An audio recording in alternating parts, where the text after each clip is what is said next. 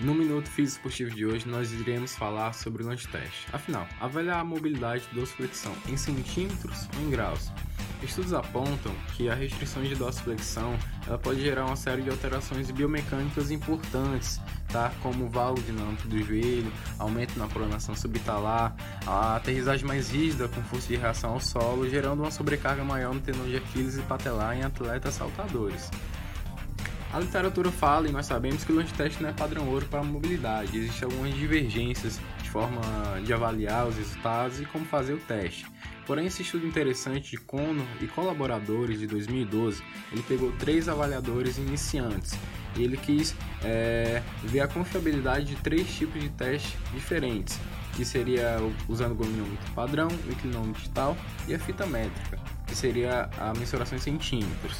E o que, que ele concluiu? Ele viu que o longe teste feito com o inclinômetro digital, que é 15 centímetros abaixo da tuberosidade anterior da tibia, TAT, ele foi mais confiável do que os outros, né? Ele gerou uma confiabilidade estatística maior. Alguns estudos eles tentam transformar esses centímetros é, mensurados em, da distância do hálux até a parede em graus. Porém, é um pouco desnecessário, já que nós sabemos que a maioria dos estudos aportam é, os seus resultados em graus e também nos estudos de análise de movimento a mensuração é em ângulo.